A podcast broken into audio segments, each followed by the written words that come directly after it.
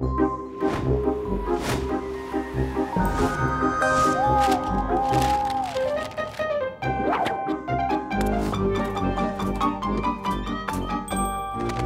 Wegscheider. Da scheiden sich nicht nur die Wege, sondern auch die Geister. Diese Woche hat gut begonnen. Am 1. Mai haben Land auf Land ab wieder Maifeiern stattgefunden. Die größte und eindrucksvollste war traditionell am Wiener Rathausplatz zu erleben, wo 100.000 Genossinnen und Genossen den Reden von Joy Pamela und König Michael Ludwig I. lauschten.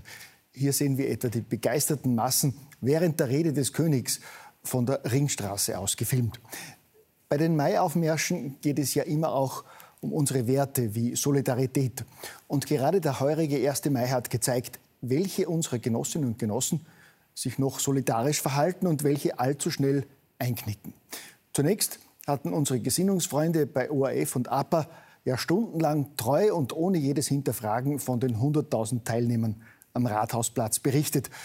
Doch als dann versprengte mediale Klassenfeinde diese Zahl angezweifelt haben, sind zunächst die ehemals treuen Genossen bei der Polizei eingeknickt und haben mit der skandalösen Zahl von nur 2000 Teilnehmern provoziert, worauf auch die sonst so treuen Genossen bei Staatsfunk und Co. umgefallen sind und nur 2000 Genossinnen gezählt haben wollten. Damit sie sich künftig nicht mehr von solchen medialen Manipulationen des rechten Lagers täuschen lassen, möchte ich anhand einiger Beispiele ihr Beobachtungsvermögen schärfen. Zunächst bei der seriösen Schätzung von Teilnehmern einer Kundgebung. Im ersten Fall zeigen die Aufnahmen deutlich, dass es sich bei dieser Corona-Demo vor einigen Monaten um maximal 20.000 staatsgefährdende Corona-Leugner handelt. Beim zweiten Fall hingegen ist auf den Aufnahmen von der Mai-Kundgebung unschwer zu erkennen, dass sich hier auf dem Rathausplatz mindestens 100.000 Menschen für die gute Sache versammelt haben. Eine Zahl übrigens, die in guter sozialistischer Tradition ja ohnehin schon vor der Veranstaltung bekannt war. Dabei geht es bei solchen Kundgebungen natürlich nicht nur um die Zahl der Teilnehmer, sondern vor allem auch darum, diese richtig einzuordnen. Auch das lässt sich an realen Kundgebungen sehr gut veranschaulichen. Wir sehen hier das Schulbeispiel einer gewalttätigen Demo von gefährlichen Corona-Leugnern, die angeführt und angestachelt von Rechtsextremen randalieren und für Ausschreitungen sorgen. Demgegenüber zeigt das zweite Beispiel die friedliche Mai-Kundgebung der Antifa vom vergangenen Sonntag, die einmal mehr beweist, dass linke Aktivisten stets friedlich demonstrieren und Gewalt grundsätzlich von rechts ausgeht. Die unfassbaren Gewaltexzesse bei diversen Corona-Demos gegen unabhängige Journalisten sind ja unter anderem auch ein Grund, warum sich Österreich in Sachen Pressefreiheit im globalen Ranking neuerlich deutlich verschlechtert hat. Die ärgsten Übergriffe gegen heimische Helden der Berichterstattung waren meiner Erinnerung nach eine Ohrfeige und ein angedeutetes Bussi da ist verständlich, dass Österreich von Platz 17 auf 31 zurückgerutscht ist und nun hinter der Slowakei und den Niederlanden zurückliegt. Zwei Ländern, in denen zuletzt Journalisten ermordet wurden, weil sie über kriminelle Machenschaften in Politik und Wirtschaft berichtet hatten. Laut den unabhängigen Experten des Vereins Reporter ohne Grenzen hierzulande wiegt da in unserem Operettenstaat an der Donau wesentlich schwerer, wenn Reporter auf einer Demo angepöbelt werden. Ein weiterer Grund für mangelnde Pressefreiheit ist natürlich, dass die ehrenwerten Beschützer der Pressefreiheit der Meinung sind, dass die mit Steuergeld angefütterten Mainstream-Medien noch viel zu wenig Förderungen bekommen würden. Das ist in Zeiten, wo tausende Bürger nicht mehr wissen, wie sie ihr tägliches Leben finanzieren sollen, natürlich ein verständliches Argument. Aber es geht hier schließlich um Wichtigeres als das banale Bedürfnis von Hunger und Wärme zu stillen. Das machen uns moralisch gefestigte Regierungspolitiker in Wien und Berlin ja auch in ihrem heroischen Kampf gegen Moskau seit Wochen deutlich. Der deutsche Wirtschaftsminister Robert Habeck von den Grünen befürwortet die Lieferung schwerer Waffen in die Ukraine und verkündet seinen Landsleuten, dass Deutschland in den nächsten drei Jahren komplett aus der Lieferung von russischem Erdgas aussteigen wird.